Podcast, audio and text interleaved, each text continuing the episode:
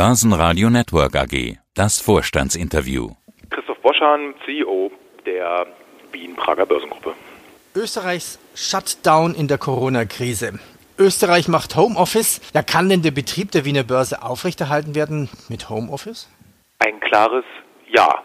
Wir haben das in der letzten Woche Stück für Stück ausgerollt. Es sind immer mehr unserer Mitarbeiter zu Hause geblieben, so dass wir also bereits seit letzten Freitag, da hatten wir ungefähr 70 Prozent der Mitarbeiter im Homeoffice, äh, heute einen Zustand haben, wo ich heute alleine mit noch zwei Mitarbeitern im Haus bin. Sind Sie jetzt extra wegen dem Interview reingekommen? Nein, Sie halten quasi die Stellung als Chef. Erstens das ja. Ich glaube, dass, wie Herr Scholz sich so schön ausdrückte, jemand da ist, der das Telefon abnimmt, äh, ist erstmal nicht grundsätzlich falsch. Wobei die Telefone natürlich auch umgestellt sind. Aber auch die drei noch im Haus verbliebenen Mitarbeiter übrigens, die können problemlos dann auch ihrer Tätigkeit äh, von zu Hause aus nachgehen. Kommen übrigens alle nicht mit den öffentlichen Verkehrsmitteln, sondern mit dem Fahrrad oder zu Fuß. Ja, das ist ja cool, wenn sie in der Nähe sind. Also funktioniert die Börse. Das eine ist ja die Technik, das andere die Administration. Die kann gut Homeoffice machen. Die Surfer laufen ja über Xetra, das heißt, wer passt auf die Technik auf?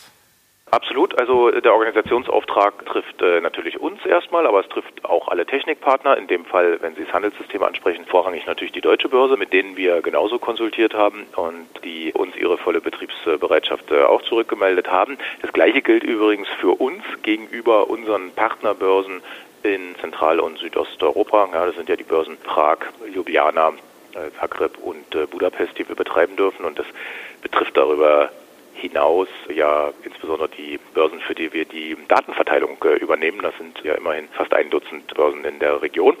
Also da ist äh, die Betriebsbereitschaft äh, hergestellt, bleibt hergestellt und ist dauerhaft gesichert. Also das kann ich wirklich mit aller Festigkeit hier sagen. Die Systeme sind längst nicht an ihren Kapazitätsgrenzen. Die Risikosysteme sind alle ordentlich adjustiert und ausreichend getestet. Und der technische Börsenbetrieb läuft völlig störungsfrei. Und wo ist jetzt die Handelsüberwachung und wie ist das mit den Market Makern? Ist da auch genügend Liquidität dann da? Also äh, die Market Maker, das betrifft ja dann die angeschlossenen Handelsteilnehmer. Wir haben natürlich auch eng mit den Banken äh, konsultiert, die ganz ähnliche Maßnahmen für sich ergriffen haben und auch ihre Händler an äh, Heimatarbeitsplätze geschickt haben. Das hat die ein oder andere regulatorische Herausforderung, die wir dann allerdings mit der nationalen Aufsicht gut abstimmen konnten. Unsere Handelsüberwachung zum Beispiel sitzt ganz klassisch im Homeoffice und nimmt per Fernzugriff auf die Systeme hier am Arbeitsanfall ja, teil. Seit Jahresbeginn hat ja der ATX minus 45 Prozent verloren. Warum schließt man die Börse eigentlich nicht einfach mal? Setzt den Handel aus bei gewissen Konstellationen. Es passieren ja überall gerade neue Dinge, die noch vor drei Wochen ja. undenkbar waren. Die US-Börse ja. wird ja auch vom Handel mal ausgesetzt. Ja, die Handelsaussetzung einer Börse ist nun wahrlich nicht neu. Das ist eigentlich ein sehr altes Instrument, was sich immer mehr überlebt hat. Denn die Märkte offen zu halten, ist äh, das oberste äh, Gebot äh, für uns. Die Börsen sind kritische Infrastrukturen. Kritische Infrastrukturen sind per Definition solche, die da sein müssen, wenn es kritisch wird. Und wenn man eine Börse schließt, hat das einen einzigen Effekt. Es gibt einen Riesenrückstau an abzuarbeitenden Aufträgen, die sich dann natürlich auch explosionsartig lösen, wenn man den Handel wieder aufnimmt. Und vor allen Dingen provoziert man, und das ist ja der größte negative Effekt, man provoziert nichts weiter als ein Ausweichen in wenig regulierte, nicht transparente, außerbörsliche Handelssysteme. Ja. Also kurz zusammengefasst, wer noch größere Schwankungen sich wünscht, der schließt die Börsen. Das ist nämlich ihre Funktion heute, ja, der größte Liquiditätspool, der da ist. Da beweisen sie sich auch, auch mit ihrer Transparenzfunktion und deswegen ist also Offenhalten der Börse das absolut oberste Gebot. Ja, äh, kann man, glaube ich, gut vergleichen auch mit einem Fieberthermometer. Das werfen Sie auch nicht weg, äh, wenn es anzeigt, Fieber anzuzeigen, ja, sondern ganz im Gegenteil, das behalten Sie sich als Kompass bei Ihrer Erkrankung. Und genauso verhält sich es mit der Transparenzwirkung äh, der Börsen, die ja letztlich hier nur Situation und die Erwartungswerte für die Zukunft anzeigen. Ein anderer Bereich ist sicherlich der des Volatilitätsmanagements im System selbst. Damit meine ich den Zustand, wo die Börse eben nicht vollständig schließt, sondern wie in Amerika jetzt mehrmals äh, geschehen, zum Beispiel zur Handelseröffnung mal 20 Minuten ausgesetzt wird. Ja, da muss man sagen, das mag für die Amerikaner neu sein. Das ist etwas, das haben die gelernt nach ihren Flash Crashes 2012, äh, 2013. In Europa ist das schon seit über 20 Jahren absoluter Marktstandard und in allen Handelssystemen äh, integriert. Wir machen das übrigens auf Einzeltitelbasis. Ja, also jeder Einzeltitel ist mit solchen Volatilitätsschwellen äh, ausgestattet und dann wechselt das Handelssystem eben vom schnellen Modus in den langsamen, das heißt also vom fortlaufenden Handel in die Auktion und das funktioniert ganz ähnlich und marktberuhigend, aber wie gesagt auf Einzeltitelbasis von diesen gesamten Marktschließungen, ich glaube, das ist das wesentlich schlecht, schlechtere Instrument, übrigens auch ein Signal, von dem ich mir gar nicht so sicher bin, ob es wirklich zur Beruhigung beitragen konnte.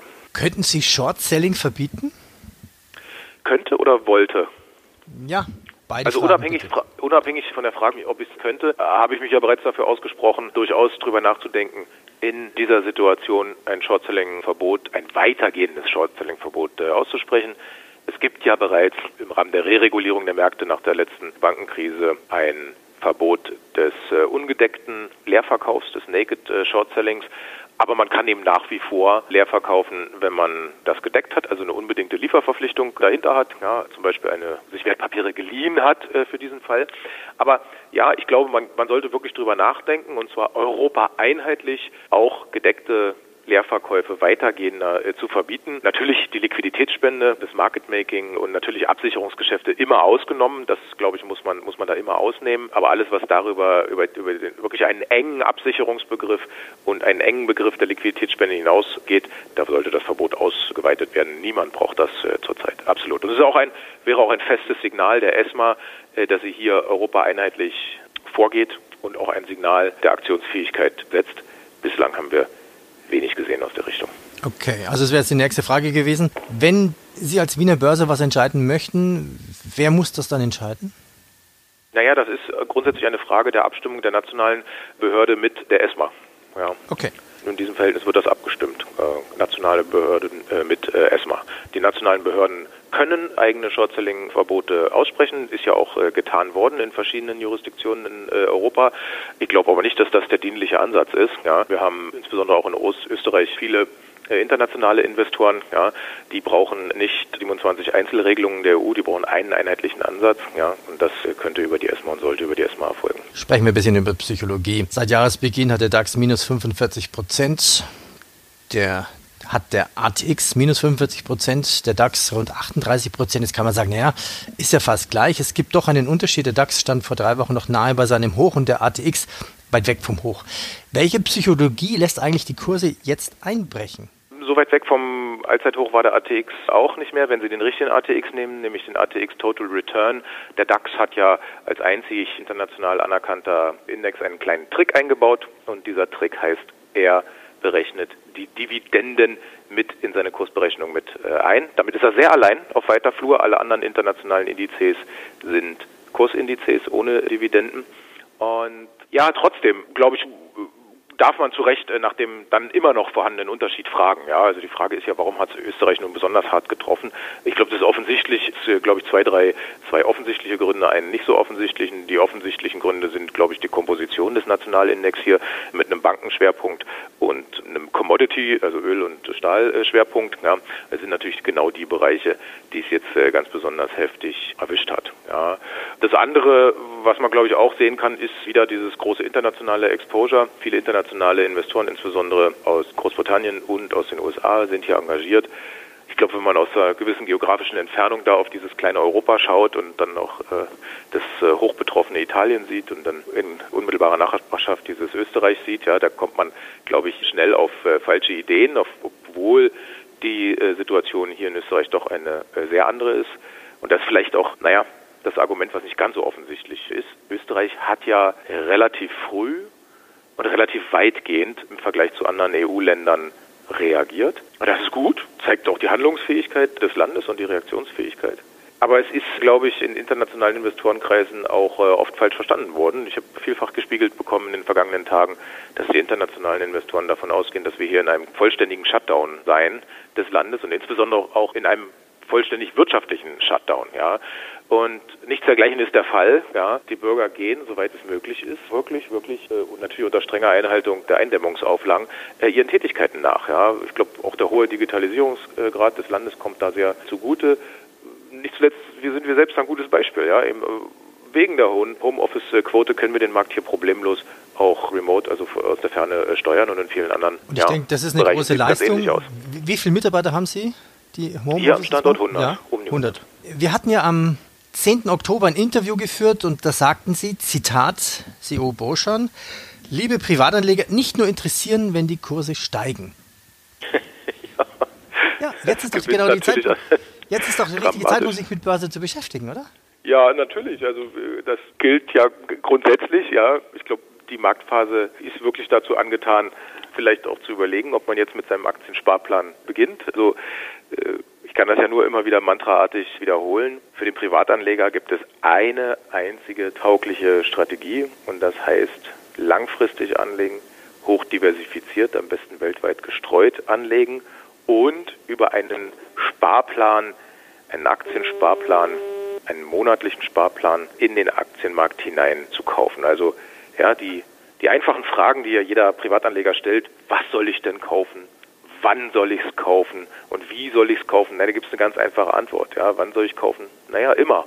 Und wann soll ich kaufen? Naja, äh, Quatsch, was soll ich kaufen? Alles, das wäre die richtige Antwort. Ja. Und wann soll ich kaufen? Da wäre die Antwort eben immer über einen Sparplan. Und damit spart man sich eben das Pech, am Höchststand alles investiert zu haben. Aber man gibt auch das Glück übrigens hin, äh, zufällig den Tiefspunkt erwischt zu haben. Also ja, diese Strategie des Sparplans, die kostet etwas Rendite äh, in langfristiger Sicht, aber sie bringt eben auch enorme Sicherheit in die persönliche Anlage hinein. Und das ist, glaube ich, der Grundsatz, der für die gegenwärtige Situation auch hilft. Ja, langfristig hoch diversifiziert mit einem Sparplan und dann ist man auf der sicheren Seite. Worauf wollte ich hinaus? Man, heute Morgen kam eine Meldung, der ATX sei jetzt unter seinem Buchwert. Okay. Ja. Das ist eine klassische ja. Kaufnachricht. Dann dachte ich, wie finde ich denn beim ATX? Was ist der Buchwert des ATX? Wie kann ich das rausfinden? Was ist der ATX wert? Wie findet man da eine Bewertung? Also die Daten sind ja auf den gängigen Informationssystemen alle verfügbar. Ja, wir haben auch eine ganze Menge auf unserer Internetseite von den Emittenten selbst, also von den Unternehmen selbst äh, zur Verfügung gestellte Informationen. Da kann man sich also äh, informieren.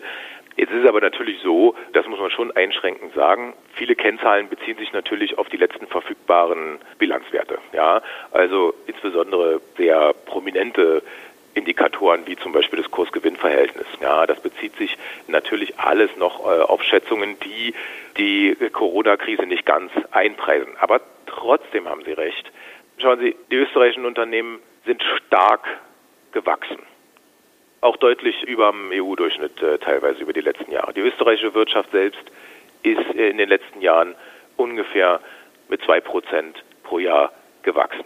Wir haben noch im vorigen Jahr absolute Rekordausschüttungen an Dividenden gehabt. Noch nie wurden an der Wiener Börse mehr Dividenden an die Anteilseigner ausgeschüttet. Warum sage ich das? Ich betone das so, weil die Stärke, diese Stärke der ATX-Unternehmen, die wunderbar aufgestellt sind, die hochdiversifiziert sind, die teilweise Weltmarktführer in ihren jeweiligen Nischen sind, die den Anschluss an einen Raum äh, Zentral- und Osteuropa bieten, wo Wachstum nach wie vor doppelt so hoch ist wie in Westeuropa. Diese Stärke der österreichischen Unternehmen, die verschwindet nicht über Nacht. Die zerlegt sich nicht in vielen Tagen. Ich bin der festen Überzeugung, dass dieses Land mit äh, wirklich strengen Maßnahmen, also die nicht nur konsequent durchdacht und angeordnet sind, sondern die auch konsequent durchgeführt werden hier im Land, dass dieses Land mit diesen tollen Unternehmen und das gepaart mit übrigens einer der höchsten Forschungsquoten äh, der Welt und nicht zuletzt mit äh, einem der besten Gesundheitssysteme der Welt, dass dieses Land gestärkt aus dieser Krise als eins der ersten wieder hervorgehen wird. Und ich glaube, das ist das, was man nicht überbetonen kann in der jetzigen Situation. Diese Krise wird vorbeigehen und sie wird schnelle Aufsteiger sehen. Österreich wird dazugehören.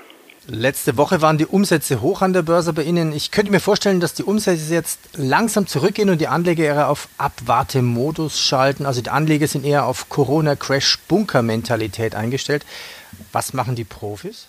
Ja, interessant, dass Sie das erwähnen. Es ist äh, tatsächlich so. Die Umsätze sind äh, zwar nach wie vor extrem hoch, ungefähr im Bereich des äh, zweieinhalbfachen bis dreifachen der sonstigen Umsätze. Aber die richtigen Umsatzspitzen, die haben wir in den letzten Tagen nicht mehr gesehen. Ja, insbesondere nicht mehr gesehen bei den äh, großen Kursstürzen gestern, ja, wo wir wesentlich größere Umsätze eigentlich erwartet hatten. Und ja, das kann man jetzt vielfach äh, interpretieren. Klar, in aller Regel äh, ist das erstmal ein gutes Zeichen, weil sich der Markt tatsächlich leer verkauft hat. Aber äh, bitte in diesen Zeiten äh, wage ich da keine Interpretation. Ja, okay. Ja, kommen wir so langsam zum Schluss des Interviews. Für wie lange haben Sie sich auf die Quarantäne der Wiener Börse vorbereitet? Also wir sind da auf eine nicht begrenzte Zeit äh, vorbereitet. Ja, wir können das wirklich, wirklich äh, lange durchhalten. Okay. Ja, eine persönliche Frage, wie ist das in Österreich? Das heißt, Sie dürfen ja auf die Straße, Sie, Sie waren jetzt quasi ja auf dem Weg in die Börse. Wie, wie leer ist es da bei Ihnen in, in Wien, in Österreich? Ja, also mein Arbeitsweg führt mich ja täglich an den schönsten Plätzen des ersten Wiener Gemeindebezirks vorbei. Und naja, die sonst so überfüllten Touristen-Hotspots sind tatsächlich vollständig leer. Es ist niemand auf der Straße. Also, Österreich macht Homeoffice und die Wiener Börse funktioniert. Herr Boschan, vielen Dank. Ich danke. Dieser Beitrag wird Ihnen präsentiert von börsesocial.com und der Wiener Börse. Börsenradio Network AG. Das Börsenradio für Privatanleger.